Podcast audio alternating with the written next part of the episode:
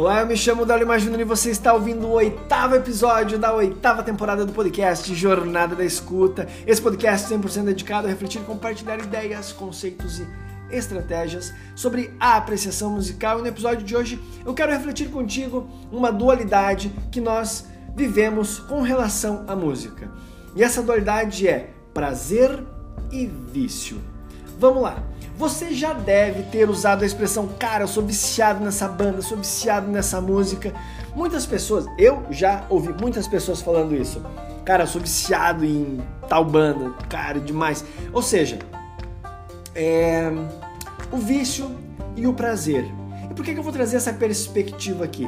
Ah, alguns dias atrás eu estava vendo um, um vídeo de uma pessoa que falava sobre hábitos, enfim. E ela mencionou, essa pessoa mencionou uma, uma, uma, citou uma frase assim que me chamou muita atenção. O prazer é, o prazer liberta, o vício aprisiona. E aquilo me chamou atenção. Me chamou atenção. Para alguns, isso pode soar muito muito irrelevante, muito, como eu posso dizer, trivial. Ah, o prazer liberta, o vício aprisiona.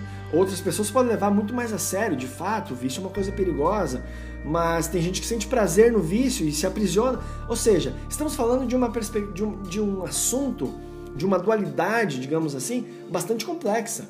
Uh, um tema de estudos profundos no campo da psicologia, no campo da sociologia, mas o que eu quero trazer aqui de maneira muito rápida, dinâmica, mas não menos reflexiva, é a sua relação com a música, é a nossa relação com a música. E veja só, muitas vezes nós, sem perceber ou percebendo mesmo, afirmamos: Cara, eu sou viciado em música, eu não consigo. Eu já, sério, eu já conversei com várias pessoas. Segundo eu pergunto é, sobre apreciação musical com alguém, e normalmente as pessoas falam que amam música que são viciadas, não passam um dia sem ouvir música. E de fato, essa parte concordo, não passa um dia sem ouvir música. Mas será que você passa não passa nem um dia sem escutar música, levando em consideração a diferença que há entre ouvir e escutar? É, enfim, o fato é, de fato, quando você fica viciado em uma banda, em um gênero musical ou Eu lembro de uma pessoa que uma vez me disse, cara, eu sou viciado em pagode. E pagode é um gênero musical que eu, durante toda a minha adolescência e fase adulta, início de fase adulta, eu repudiava, eu não gostava de pagode. Quem me conhece há um bom tempo sabe, eu não gostava de pagode.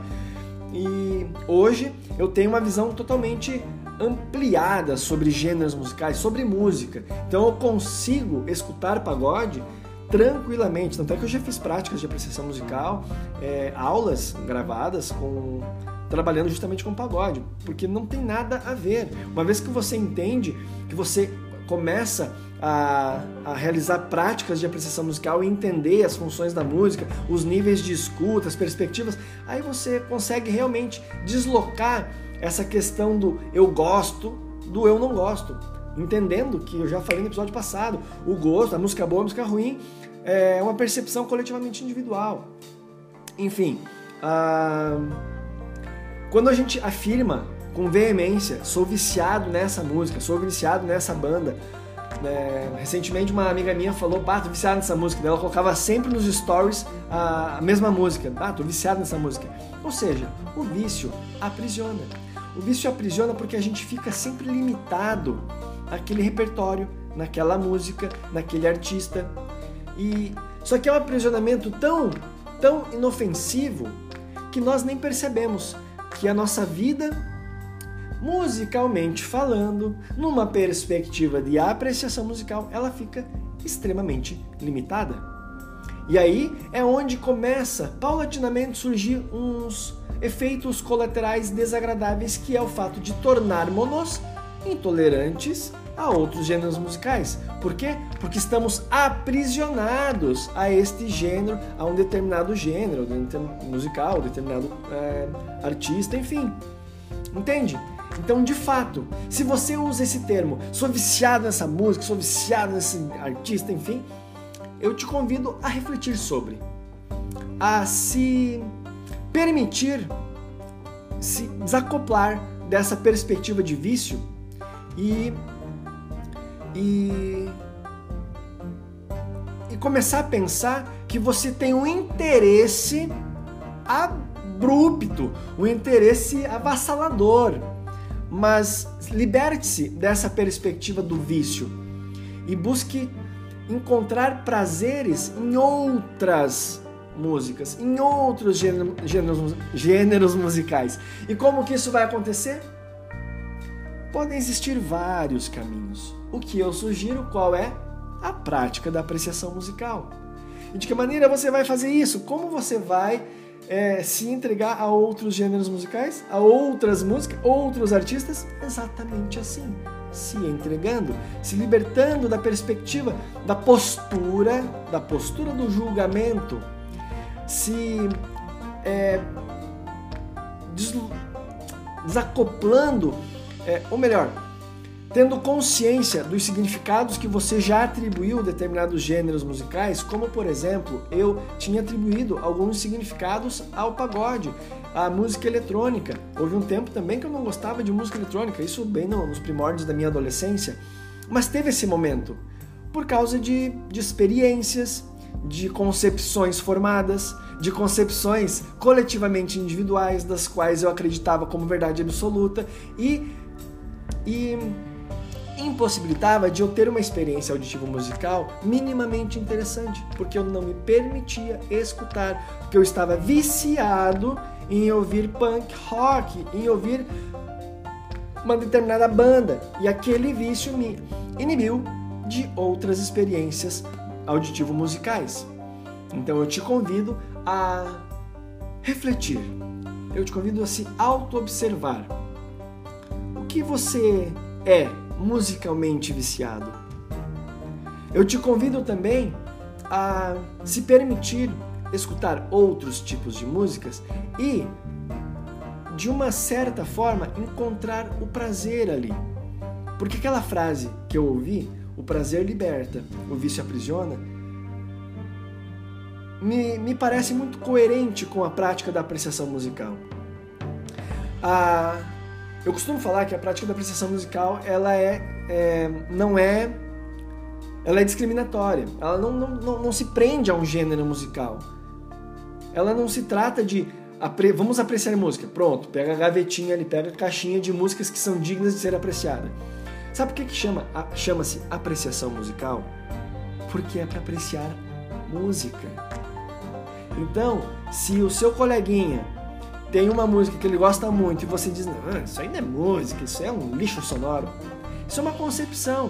O que eu te convido a, a fazer é o, se entregar àquela experiência auditiva musical. Porque se para você não soa como música, mas para ele soa. Emerge nessa perspectiva e paulatinamente, generosamente, vai tirando as camadas do preconceito para desvelar as belezas. E por fim, por que não? Encontrar os prazeres de se escutar aquela música, de se vivenciar aquela experiência auditiva musical. Tá bem? Então, essa é a minha reflexão de hoje. Uma vez que você coloca essa perspectiva do prazer como uma, uma, um gatilho de liberdade e o vício como aprisionamento, você entendendo isso, você vai perceber que quanto mais você se entrega a novas músicas, mais livre você se torna para exper experimentar, para falar sobre música. E não para falar somente aquela música e desdenhar toda uma produção musical à sua volta, porque você está viciado naquela música. Tá bem? Então é isso. Reflete. Reflete sobre isso. Você é viciado ou você é uma pessoa liberta? E aqui eu só deixo abrir um parênteses rapidinho. Eu não estou falando que não é, para você se tornar aquela pessoa eclética. Não, porque eu sou eclético.